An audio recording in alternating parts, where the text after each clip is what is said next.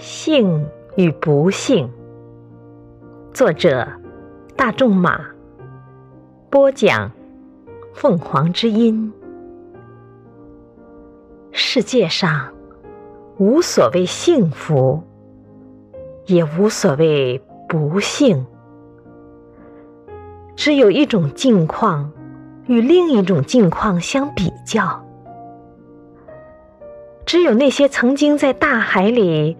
抱着木板经受凄风苦雨的人，才能体会到幸福有多么的可贵。